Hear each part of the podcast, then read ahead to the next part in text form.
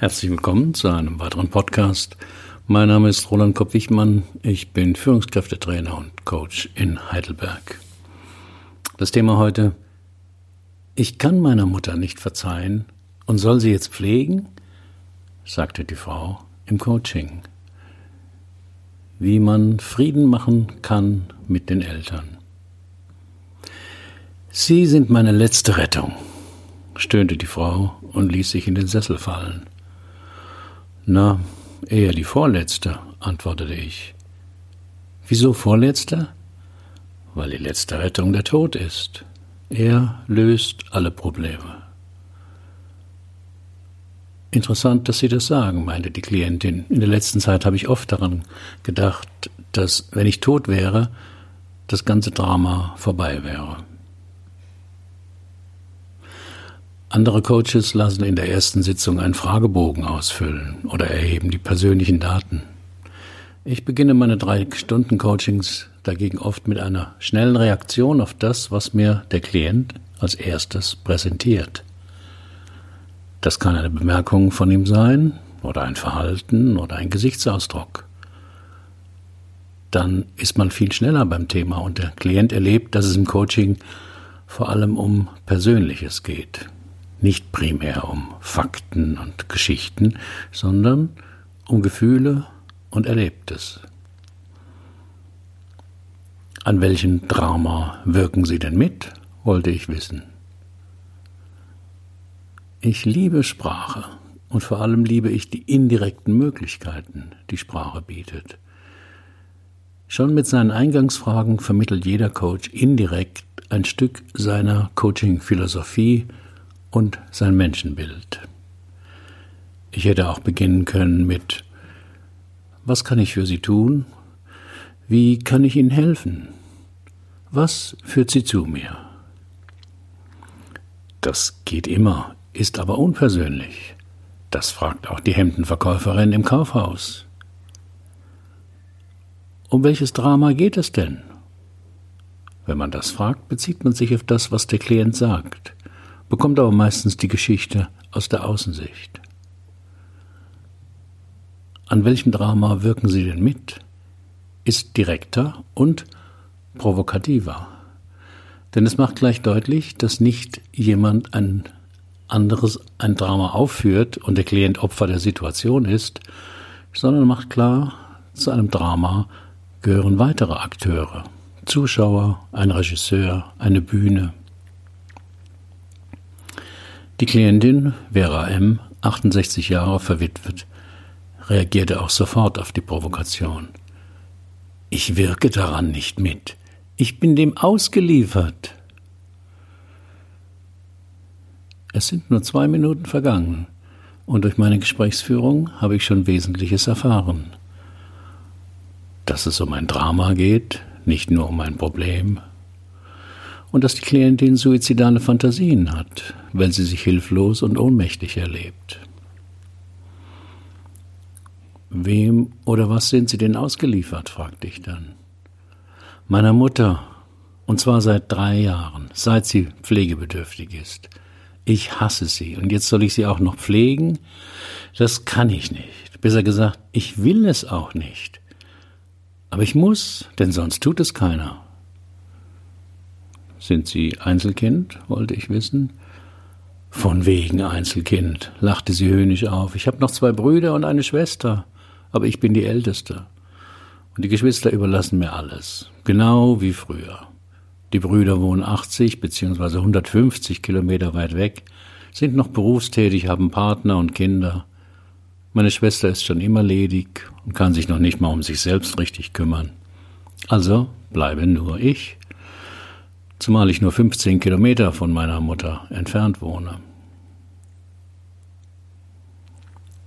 Für die meisten Menschen kommt ab einem bestimmten Alter das Thema der pflegebedürftigen Eltern auf.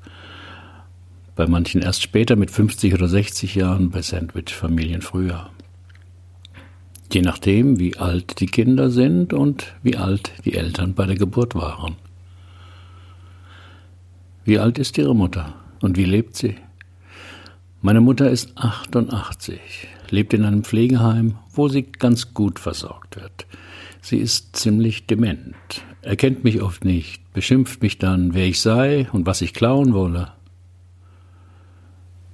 Warum hassen Sie sie denn? wollte ich wissen. Ganz einfach. Wegen ihr hatte ich eine beschissene Kindheit mit Armut, Schlägen, viel Arbeit und keinem Fitzelchen Liebe.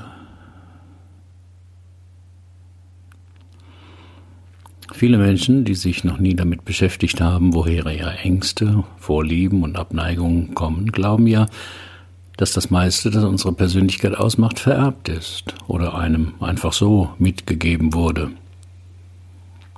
Zwillingsforschungen zeigen auch, dass ein Teil davon tatsächlich vererbt ist. Eineiige Zwillinge, die getrennt aufwuchsen, wählen oft denselben Partnertyp, haben den gleichen Beruf, tragen dieselbe Mütze. Aber ein mindestens ähnlich großer Anteil ist psychologisch vererbt. Einfach dadurch, dass wir vieles in der Herkunftsfamilie gelernt haben. Gelernt durch Anpassung, indem wir dasselbe tun. Oder durch Rebellion, indem wir genau das Gegenteil tun. Als Kinder haben wir wenig Wahlmöglichkeiten. Je jünger, umso weniger, je älter, umso mehr. Einfach weil wir die Familie nicht verlassen, Eltern und Geschwister nicht austauschen können, sondern täglich mit ihnen zu tun haben. Das heißt konkret, wir müssen Strategien finden, um zu überleben und irgendwie auch unsere Ziele zu erreichen. Wer in Armut aufwächst, so wie Vera M., lernt früh zu verzichten, Enttäuschung und Neid auf andere zu verarbeiten, lernt, dass Wünsche gefährlich sind, weil sie meistens enttäuscht werden. Wer geschlagen wird, vor allem von einem Elternteil, lernt früh Lektionen über Beziehungen, dass es dabei meistens um Macht geht und man sich am besten unterordnet und nicht auffällt. Dass Wünsche nach Aufmerksamkeit, gesehen, ernst genommen oder gemocht zu werden, gefährlich sind. Dass es am besten ist, es anderen recht zu machen und gebraucht zu werden. Und was wollen Sie jetzt hier? wollte ich, nachdem eine Stunde vergangen war, wissen. Das ist die wichtige Frage nach dem Anliegen, aus dem vielleicht ein Auftrag an den Coach werden kann. Und ohne Auftrag zu arbeiten, geht meistens schief. Denn der Klient will vielleicht gar nichts ändern, will nur seine Lage schildern, braucht jemanden, der ihm zuhört ohne schnelle Ratschläge zu geben, will jemanden haben, der ihm hilft, seine aufgestauten Gefühle zu verdauen. Ich will wissen, ob ich meine Mutter pflegen muss und wie das gehen kann, wenn ich sie so hasse. Niemand wird sie mit der Pistole zwingen, ihre Mutter zu pflegen.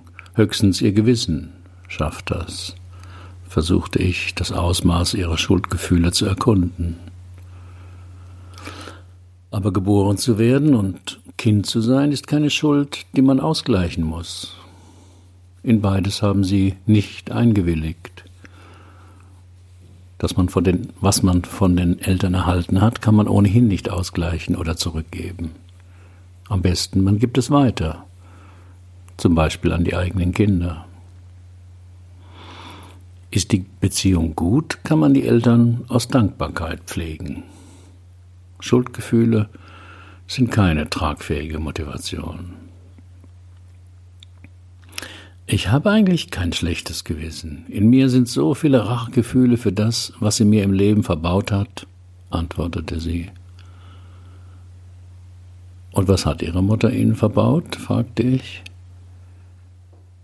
Ich glaube, ich kann nicht lieben. Mein Leben war eigentlich ganz passabel für so eine schlimme Kindheit, wie ich sie hatte. Ich fand einen lieben Mann, mit dem ich 30 Jahre verheiratet war. Leider starb er an Krebs. Ich habe im Pflegen also eine gewisse Vorerfahrung. Wir wollten Kinder, aber es hat leider nicht geklappt. Vielleicht war es auch besser so. Am Ende wäre ich vielleicht genauso eine schlechte Mutter geworden wie sie.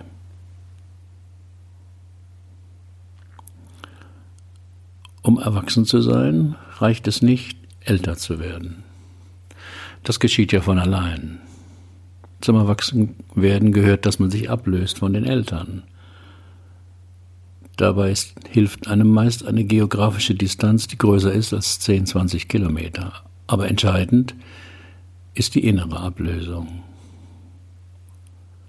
Hat man die nicht vollzogen, was ein längerer Prozess ist, kann es passieren, dass man unbewusst Werte, Anstellungen, Glaubenssysteme und Verhaltensweisen der Eltern übernimmt. Wenn diese im Wesentlichen angemessen und tauglich sind, ist das nicht schlimm aber man lebt dann das Leben der Eltern. Oder man rebelliert früh gegen fast alles, was von den Eltern kommt und macht in vielem genau das Gegenteil.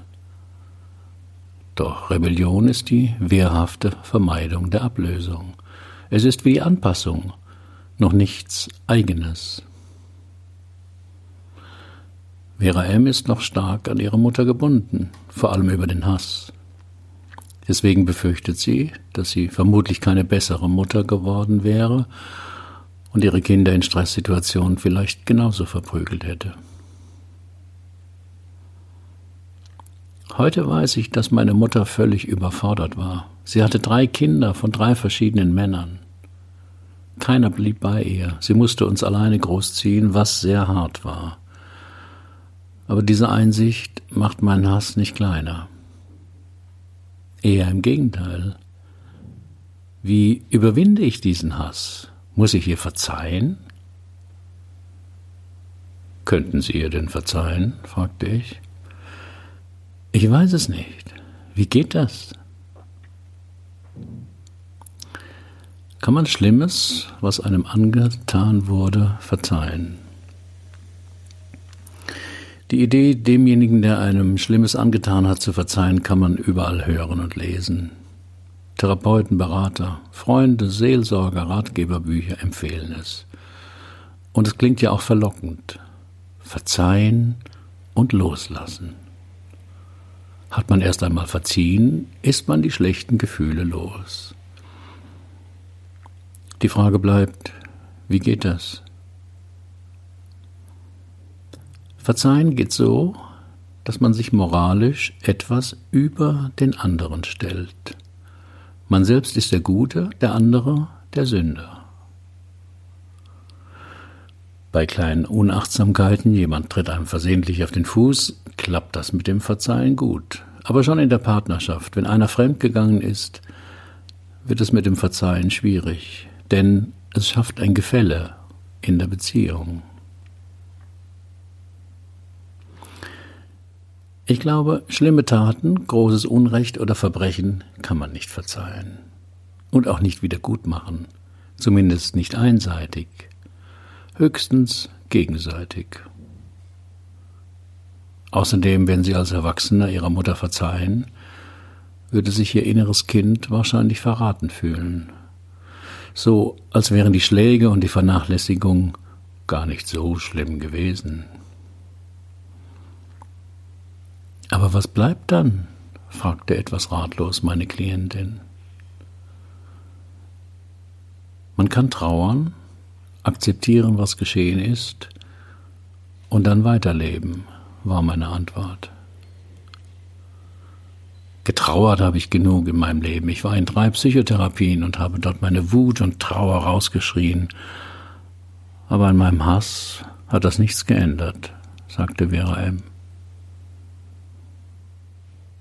dann sind Sie ja bereit für den nächsten Schritt. Durch das Akzeptieren gibt man die Illusion auf, dass man das Böse doch noch ungeschehen machen könne, dass alles wieder gut werden könne. Das versprechen sich ja auch manche von der Rache. Da will man das eigene Leid dadurch zum Verschwinden bringen, indem man dem anderen möglichst das Gleiche antut. Der andere soll am eigenen Leib spüren, was man erlitten hat. Aber das ist doch eine sehr menschliche Reaktion, warf meine Klientin ein. Menschlich schon, aber Rache ist die primitive, destruktive Verarbeitung von Schmerz. Doch kaum ein Paar wird glücklich, wenn der Betrogene selbst auch fremd geht, quasi als Vergeltung. Meist trennt sich das Paar eher, weil jetzt beide aneinander leiden. Die Klientin war eine Weile still. Das ist meist ein gutes Zeichen, weil neue, wichtige Information verarbeitet wird. Wer jetzt gleich wieder Fragen stellt, will oft nur ablenken. Also trauern und akzeptieren. Ich fange an, das zu verstehen. Aber Sie sagten noch, weiterleben. Wie meinen Sie das in meinem Fall? Das tue ich doch schon.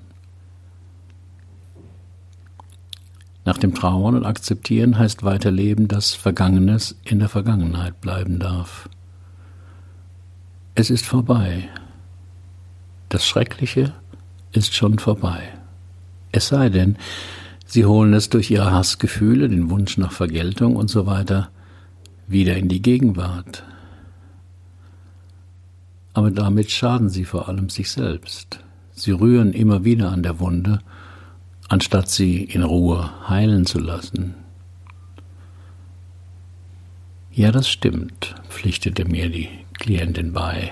Das habe ich auch schon beobachtet, dass ich nach einem inneren Hassattacke auf sie mich nicht besser, sondern schlechter, schlechter fühlte.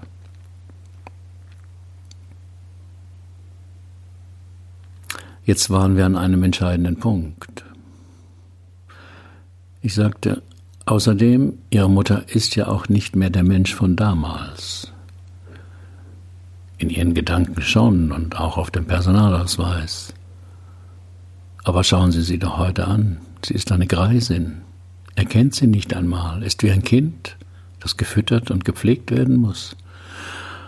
Nur in ihren Gedanken knüpfen sie die Verbindung von der Mutter damals zu der Frau im Pflegeheim. Aber sie ist ja doch immer noch meine Mutter. Ja, und es wäre doch gut, wenn Sie nach so langer Zeit Ihren Frieden machen könnten mit ihr, schlug ich vor. Wie soll das gehen? Innere Konflikte kann man nur über Gefühle bearbeiten und lösen, nicht über den Verstand. Einsicht allein verändert nichts. Meine Erklärungen vorher waren überwiegend an den Verstand gerichtet, doch ohne emotionale Erfahrung bleibt es Bücherwissen. Deswegen mache ich in meinen Coachings fast immer ein, zwei Experimente, in denen ich dem Klienten einen positiven Satz vorschlage, von dem ich annehme, dass, wenn er ihn ausspricht, er auf Widerstand stößt, weil er den emotionalen Konflikt berührt. Dazu muss der Klient achtsam sein und seine inneren Reaktionen beobachten. Im Alltagsbewusstsein, wo der Verstand arbeitet, klappt das nicht. Als Vera M. es sich bequem gemacht und die Augen geschlossen hatte, sagte ich zu ihr, Stellen Sie sich Ihre Mutter vor, die Mutter von heute, wie sie jetzt vor Ihnen sitzt. Und dann sagen Sie ihr, Mama, ich achte dich und danke dir. Die Klientin riss sofort die Augen auf. Niemals. Das geht nicht. Ich kann ihr das nicht sagen. Wenn man am inneren Konflikt ist, also dem Engpass, gibt es meist erheblichen Widerstand. Das hatte ich vermutet. Denn mit diesem vorgeschlagenen Satz löst man sich innerlich von Menschen, mit denen man verstrickt ist. Eltern, denen man noch grollt, Partnern, mit denen man noch nach Jahren in einem inneren Rosenkrieg kämpft. Erwachsene Kinder, die den Kontakt abgebrochen haben. Wir arbeiteten noch eine Weile, wie Frau M. in den nächsten Tagen und Wochen mit diesem Satz arbeiten könnte, um mehr Frieden mit ihrer Mutter zu schließen. Diesen Satz zu verinnerlichen und gefühlsmäßig zu bejahen, ist nicht leicht, denn Dazu muss man abgelöst sein, heißt, mit den Eltern auf Augenhöhe zu kommen. Also weder die überlegene Position des Verzeihenden noch die unterlegene Position des nachtragenden Kindes einzunehmen. Das erfordert einen inneren Reifeschritt. PS. Nach sieben Monaten erhielt ich eine Mail von ihr. Es ging ihr gut. Vieles hätte sich zum Guten gewendet. Es käme ihr mittlerweile seltsam vor, dass sie so lange mit ihrer Mutter gekämpft hätte. Die hätte doch ihr Bestes gegeben. Das wäre halt leider nicht das gewesen, was sie gebraucht hätte. Das Danken ging ihr schon einigermaßen über die Lippen. Mit dem Achten ringe sie noch.